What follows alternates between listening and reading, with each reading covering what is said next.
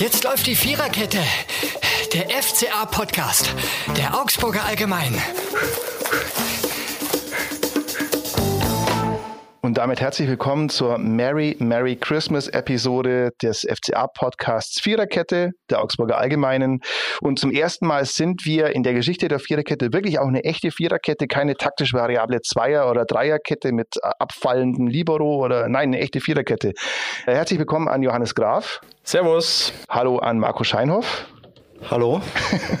Und äh, hallo an Robert Götz. Servus. Und meine Wenigkeit ist Florian Eisere. Schön, dass ihr in diesen besinnlichen Tagen zu dieser besinnlichen Episode eingeschaltet habt. Und beinahe hätten wir ja ein Weihnachtsgeschenk. Eigentlich hatten wir das fest eingeplant, dieses Weihnachtsgeschenk des FC Augsburg gegen die Spielvereinigung Kräuter Fürth. Ein Geschenk in Form von drei Punkten. Das war es am Ende nicht. Es gab ein 0 zu 0 der definitiv 0 zu 0igeren Sorte. Unter anderem mit null Torschüssen und Torschützen der Gastgeber. Angeschaut hat sich das Ganze zu seinen großen Erbauungen Johannes Graf. Na, wie war es denn in Fürth? War natürlich super. 0 zu 0, äh, Samstag, Nachmittag, kalt, ja, kurz vor Weihnachten. Hat man ja nichts anderes zu tun, als äh, in so einem kalten Stadion zu sitzen. Ich habe es zu den Kollegen schon gesagt, das, ist der, das sind die Ereignisse, für die wir unseren Job lieben. Ähm, Im Ernst, das war wirklich ähm, ja, sehr, sehr ähm, ja, trostlos, würde ich sagen, an diesem äh, Nachmittag. Ähm, die Fürther haben äh, gezeigt, warum sie da unten stehen. Die Augsburger haben gezeigt, warum sie nicht viel weiter oben stehen. Und im Endeffekt muss man sagen, es war einfach viel zu wenig, was der FC Augsburg dann gezeigt hat. Und dieses 0 zu 0 äh, war dann verdient für beide und das sagt eigentlich schon alles aus. Wir haben es ja vor der Partie geschrieben, eine Parallelität der Ereignisse gibt es vor neun Jahren, als Fürth und Augsburg beide im Tabellenkeller auch waren. Fürth damals als Aufsteiger. Da gab es auch die Situation, dass am letzten Spieltag der Hinrunde die beiden Mannschaften gegeneinander gespielt haben. Und auch damals gab es ein Unentschieden, ein 1 zu 1 damals noch, das weiß ich noch, damals habe ich es in, äh, in einem Irish Pub auf dem Kreuz angeschaut und ich habe mir gedacht, gegen wen sollen die eigentlich noch gewinnen? Wir wissen alle, es kam besser in der Rückrunde, aber sagen wir, viel Hoffnung gab es damals nicht und auch dieses Mal war es so ein bisschen ernüchternd. Und ich glaube, damals war Robert Götz im Stadion. Stimmt, da war ich im Stadion. Der größte Unterschied war, es waren Zuschauer da. Corona gab es nicht. Hm. In Form Jetzt, von Bier damals schon in der Irish Pub, in dem ich war. Aber, aber ja. äh, wenn man die Saison dann weiter Revue passieren lässt, am Ende ist der FCA drin geblieben. Und ich glaube, das ist heuer bei allen anderen Voraussetzungen und Vorgaben, eigentlich auch von den Verantwortlichen, ist, glaube ich, heuer das einzige Ziel, das der FCA haben kann, dass er einfach in der Klasse drin bleibt. Ja, das ist, sagen wir, das Minimalziel, aber mehr wird es dieses Jahr definitiv nicht werden. Ja, also es sind, die Tabelle lügt in dem Fall, um eine Phrase zu zitieren, nicht. Man hat 17 Spieltage, jeder hat mal gegen jeden gespielt, Verletzungssorgen hat jeder, seine kleinen Problemchen hat jetzt jeder auch und am Schluss bedeutet das 15. Platz mit einem Punkt Abstand zum Relegation, zwei Punkte auf den direkten Abstieg da geht es wirklich ums schiere und nackte Überleben in dieser Saison, nichts anderes, auch wenn man vielleicht im Sommer sich ein bisschen mehr ausgerechnet hätte. Genau, das ist es auch. Man ähm, hatte eigentlich diese Aufbruchstimmung beim FC Augsburg. Man ähm, hat gehofft, dass unter Trainer Markus Weinzierl ähm, alles wieder besser wird. Natürlich verklärt man im Nachhinein auch Situationen. Da denkt man dann immer an die Europa League-Saison, wie erfolgreich das, das damals alles war. Und äh, man verliert vielleicht so ein bisschen sogar den, den Realitätssinn, äh, dass diese Mannschaft einfach brutal im Umbruch steckt, dass es sehr verjüngt ist und dass man auch viele Verletzungssorgen hat in der Vorrunde. Und dann kommt halt so eine Vorrunde raus, die einfach sehr durchwachsen und ja, nicht befriedigend ist. Mhm.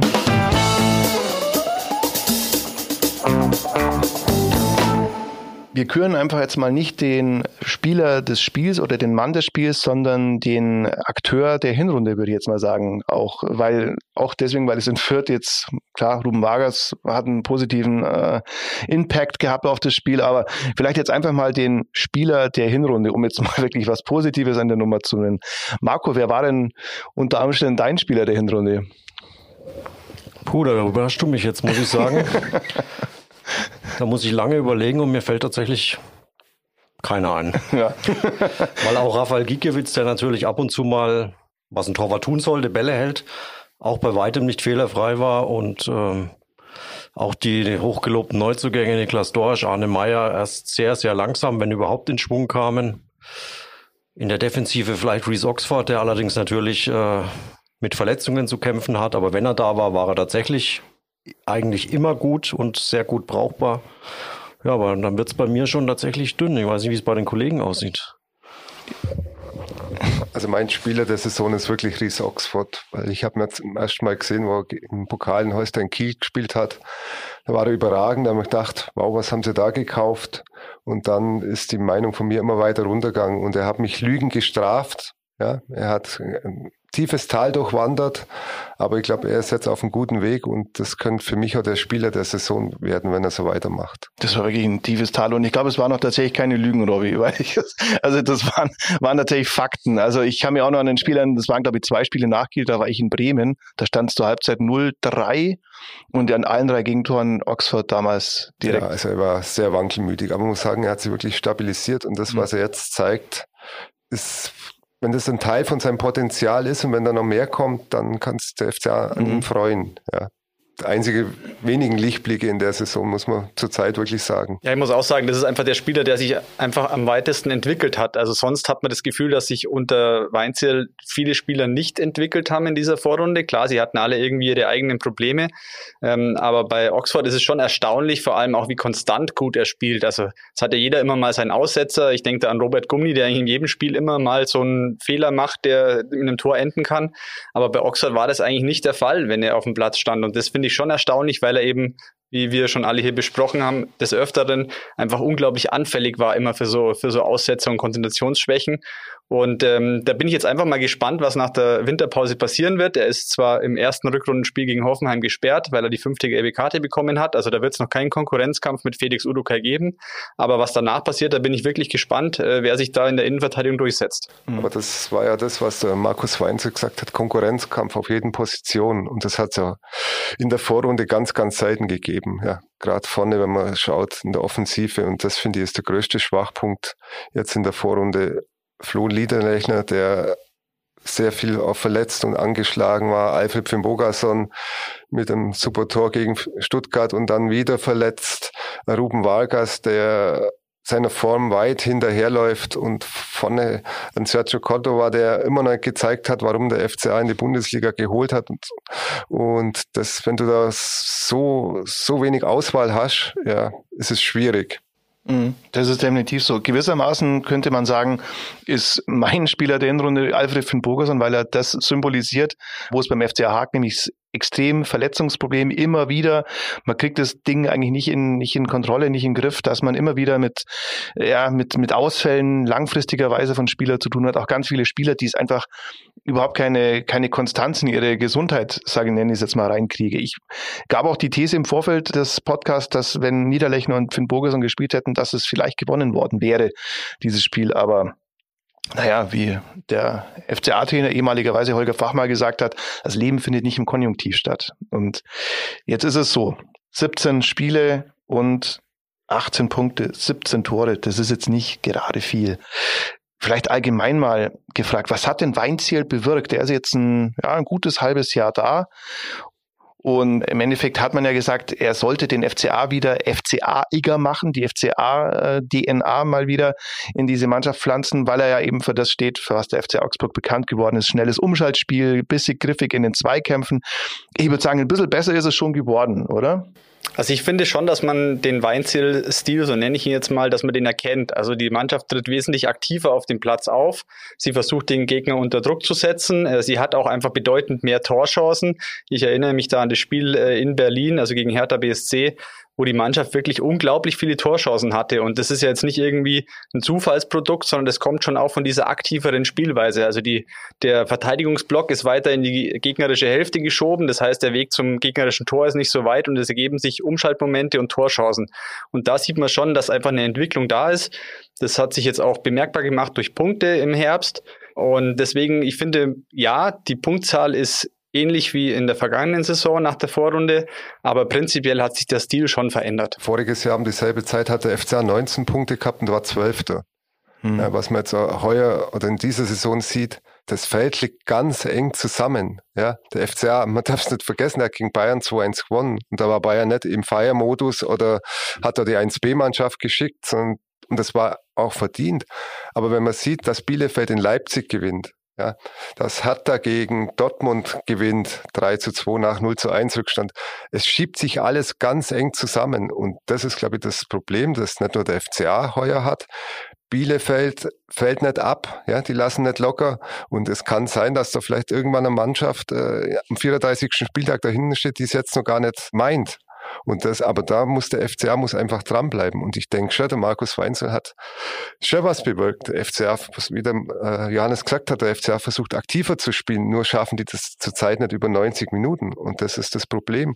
Und in Fürth haben wir auch genau gesehen, äh, sie haben Angst gehabt vor dem Verlieren und nicht dem Willen, das unbedingt zu gewinnen. Ja. Sie wären dann mit Union, wären sie die Deppen der Liga gewesen, wenn sie das Spiel durch was auch immer 1 zu 0 verlierst.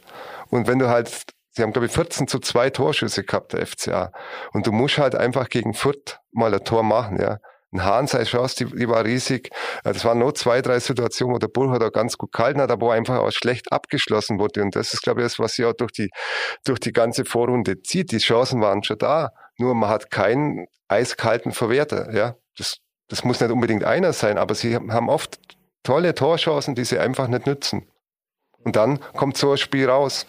Dazu passt ja auch bester Torschütze des FCA ist. Florian Niederlechner mit drei Toren, obwohl er nur elf Spiele gemacht hat. Also deswegen, ähm, ich kann da Trainer Markus Weinzel auch verstehen, dass er sagt, äh, wenn er diese Stürmer zur Verfügung hätte, dann würde der FCA auch anders dastehen. Also sie haben jetzt nicht viele Tore geschossen und wenn die dann auch noch die torsichersten Stürmer ausfallen, dann ist es ein Problem für eine Mannschaft. Und da sind wir auch bei dem Punkt, wo ich sage, da muss man sich in der Winterpause einfach verstärken, in welcher Form auch immer. Man kann nicht einfach darauf vertrauen, dass äh, Alfred Bogerson wieder zurückkommt, dass er einfach mal länger gesund ist. Und äh, auch mit Florian Niederlechner muss ich sagen, der war jetzt in der vergangenen Zeit einfach immer ein bisschen angeschlagen und hatte immer mal wieder Wehwehchen. Und deswegen sich allein darauf zu verlassen, dass die zwei wieder da sind, finde ich schwierig. Auf Alfred Finn Bogerson nichts gegen seine sportlichen Qualitäten sollte man sich, äh, zumindest auf dessen Gesundheit sollte man sich einfach nicht verlassen. Das haben die letzten Jahre gezeigt. Ja. Nochmal, das ist ein super sympathischer Typ, wirklich, äh, man unterhält sich mit ihm wirklich super und überhaupt alles gut, aber sportlich ist es halt einfach ein Problem mit seinem Körper. Ja, genau. Man kann sich auf ganz vielen Sprachen sogar mit ihm unterhalten. Ne? Also das ist ja auch gut. Steckt da unser einer sehr in die Tasche. Kann ich jetzt leider nicht, aber. kann keiner hier Isländisch. Aber äh, das, was Robbie angesprochen hat, möchte ich auch nochmal anführen, das, das stimmt schon. Also diese Tabelle ist ja wirklich, man hat ja die letzten Jahre immer eine Mannschaft gehabt, das ist dieses Jahr auch wieder so. Man hat eine Mannschaft gehabt mit Kräuter Fürth in dem Fall, die eigentlich abgeschlagen ist. Das war letztes Jahr der FC Schalke. Man dachte letztes Jahr auch Mainz die mehr oder weniger weg sind. Jetzt ist es wirklich 17. 16 Punkte, 16. 17, 15. Platz der FCA 18 Punkte. Dann geht es weiter mit 19, 20, 20, 21, 22. Also rein theoretisch RB Leipzig auf Platz 10.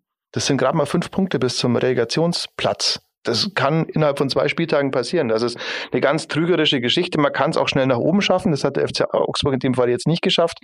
Aber es ist eine ganz enge, gefährliche Angelegenheit. Vor allem, weil, wie du sagst, Robert, Arminia Bielefeld tatsächlich Moral beweist und auch wenn die jetzt äh, von Beginn an auch da hinten drin hängen, einen ganz wichtigen Sieg jetzt gelandet haben und jetzt wieder bis auf einen Punkt dran sind am Relegationsplatz.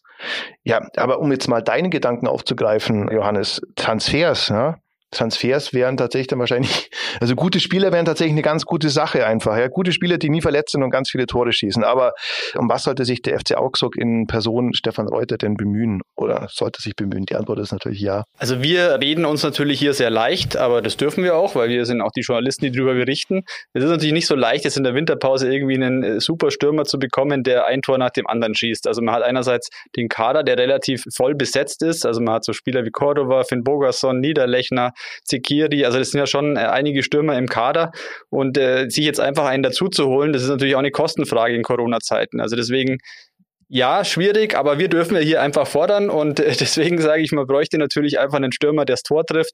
Und äh, ich hoffe natürlich schon, dass Niederlechner einfach fit wird, äh, dass er, dass er spielen kann und äh, dann wäre vielleicht das Problem intern gelöst. Aber ein zweiter Stürmer, der einfach immer gesund ist, den man auch mal nach einer Stunde bringen kann und der einfach für Gefahr sorgt, der würde dem Kader schon sehr, sehr gut tun. Theoretisch könnte sie Andi Zikiri sein, finde ich, der über gute Ansätze zwar leider nicht hinweggekommen ist, aber auch immer wieder an Verletzungen oder an kleinen Wehwehchen laboriert, wie man so sagt.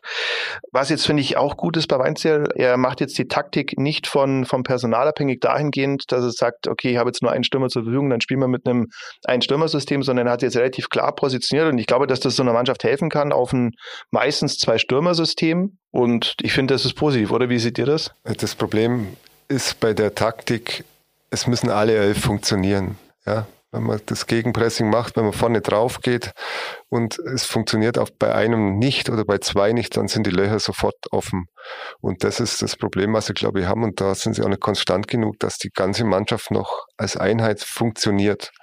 Und wenn sie das hinbekommen, und da hilft, glaube ich, auch, wenn man, wenn man nicht so viel äh, die, die taktischen Varianten wechselt. Also klar wird das immer wieder sein, aber nicht großartig.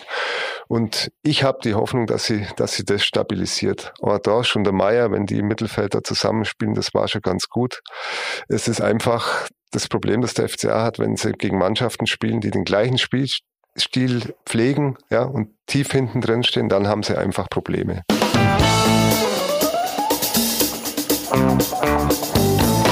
Wir kommen zur nächsten Rubrik.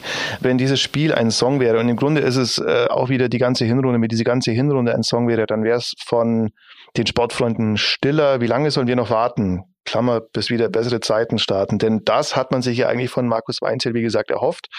Auch von manchem Transfer, äh, den man im Sommer getätigt hat, dass man an diese Zeiten anknüpft, die den FC Augsburg in der Bundesliga mal ein bisschen weiter nach oben gebracht haben oder zumindest eine gewisse Konstanz reingebracht haben. Die Versuchung war groß, einen Christmas-Song raufzupacken, aber es ist ja keine Christmas-Podcast. Also es, auch wenn es eine Weihnachtsfolge ist, aber es, es soll ja eine, soll eine FCA-Playlist werden. Wir kommen direkt im Anschluss zu etwas, was ja auch resümierend ist, der Moment des Jahres der FCA-Moment des Jahres, das kann erstmal jeder sein. Habt ihr da, habt ihr da vielleicht so einen? Marco, hast du einen FCA-Moment des Jahres? Tja, da bin ich wieder ähnlich wie vorhin, äh, als ich den Spieler des Jahres wählen sollte. Aber dir ist ja dann einer eingefallen mit Reese, wenn man ein bisschen nachbohrt. Ja, da kann es Reese Oxford sein, aber den Moment des Jahres hat er jetzt auch nicht geliefert und ähm, ja, bei 17 Toren fällt es natürlich auch schwer. Äh, ist die Auswahl auch nicht groß, um da ein geiles Tor auszusuchen. Du hast ja das Auswahl auf ein ganzes Kalenderjahr ich mit ganz vielen herrlichen ja. Toren in der Rückrunde. Und der Heiko Herrlich dann noch, wie du schon sagst, mit herrlichen Jahren. Äh, ja, ähm, ist nämlich dir wahrscheinlich weg, Flo. Wir haben ja vorhin schon kurz geredet, aber ich saß ja da äh, in Köln beim vorletzten Auswärtsspiel. Hat es ein bisschen angenehmer als der Johannes jetzt in Fürth, weil da haben sie immerhin gewonnen. Und da hat ja Niklas Dorsch ein ganz nettes Tor erzielt. Und ähm, ja, mhm. kann man so machen. Und was man, glaube ich, nicht so machen kann, ist vielleicht danach sich so freuen, aber das habt ihr ja auch schon äh, ausgiebig besprochen. Mhm. Das war vielleicht ein Tick drüber. Der Feldherrnjubel. Exakt, genau. Aber mhm. Ja, wenn du mir jetzt nicht böse bist, würde ich mir jetzt einfach das Fall. Tor nehmen und lass dir noch ein bisschen Zeit, dass du vielleicht. Nein, ich, ich sehe mich als Lehrer, der, der dem Schüler jetzt im Ausfrage kalt erwischt hat. Und das ist.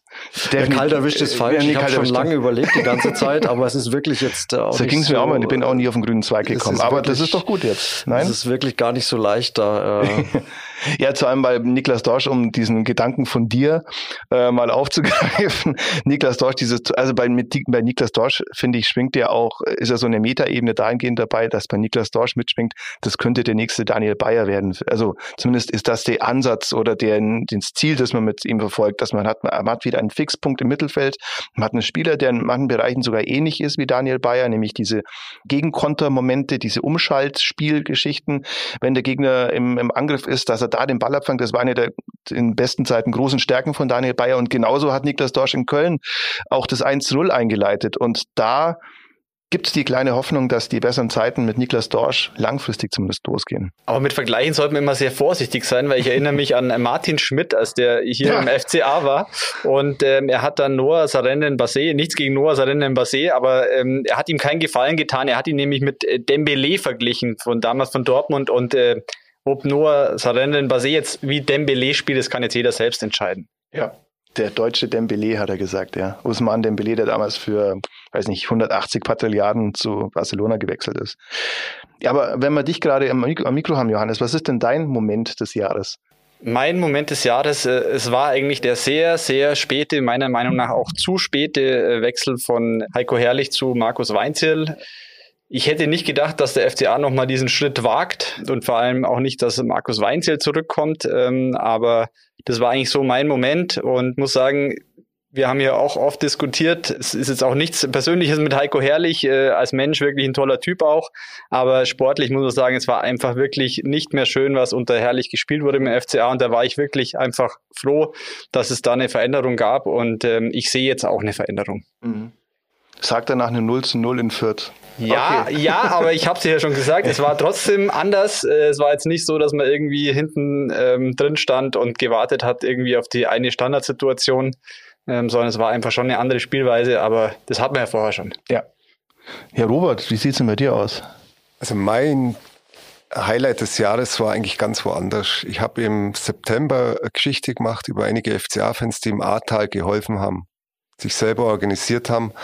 Und wie mir der Verantwortliche dann ein paar Tage später angerufen hat, da sind, ist eine vierstellige Summe auf ihrem Spendenkonto für die Leute da eingegangen, haben wir gedacht, das ist was, für das schreibt man eigentlich manchmal, wo man sieht, da kommt eine Reaktion, es gibt was von deinen Artikeln, wo man auch wirklich helfen kann und auch überhaupt was der FCA und seine Fans da auf die Beine stellen.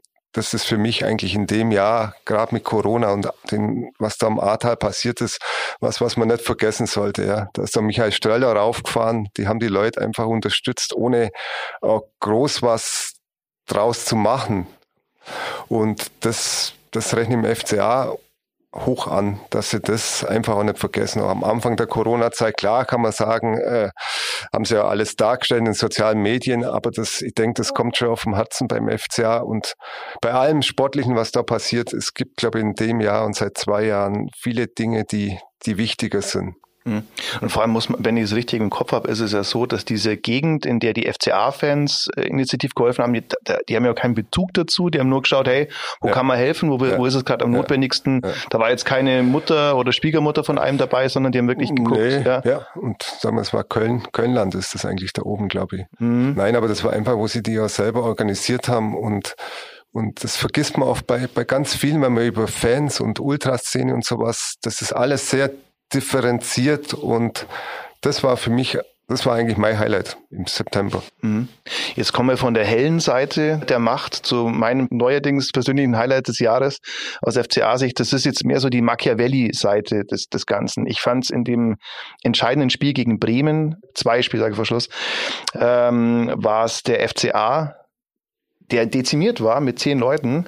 Und es gab einen Spieler bei Bremen groß, der schon gelb hatte und Florian Niederlechner, dieser, in Bayern würde man sagen, ein Hund ist er schon, hat dann dezidiert den Zweikampf gesucht mit Christian Groß. Und das war, glaube ich, eine der entscheidenden Dinge, die dazu geführt haben, dass Christian Groß auch Gelb-Rot äh, bekommen hat. Und ich glaube, die letztendlich auch dazu geführt haben, oder einer der Aspekte, die dazu geführt haben, dass der FC Augsburg dieses ultra wichtige Spiel 2 zu 0 gewonnen hat ist jetzt vielleicht ein bisschen, fällt ein bisschen ab nach Hilfe für, für, für die Opfer der Flutkatastrophe. Ich freue mich, dass jemand eine gelb-rote Karte provoziert hat, aber warum Ja, so nicht? bist du halt, Flo. So bin ich. So kennen wir dich. Gell? Das ist mein Weihnachtsmoment, ja. dass jemand eine gelb-rote Karte Jawohl. bekommen hat und deswegen abgestiegen ist. So, genau, das war mein, weil ich denke mal, das muss man ab und zu auch machen und auch Florian Niederlechner, sehr netter, guter Typ, auch eine fliegende, spät eine gepflegte Hand am Schafkopf. Das sind alles Dinge, die für ihn sprechen. Und sowas auch, ja, warum denn nicht? Hoffentlich, und das ist jetzt mein Wunsch, bleibt er fit, wird mich für ihn als Typ auch sehr freuen, weil er einfach ein guter Dude ist. Und äh, ja, ich glaube, das wäre es dann gewesen, oder? Haben wir noch was zu sagen? Haben wir noch Wünsche fürs neue Jahr?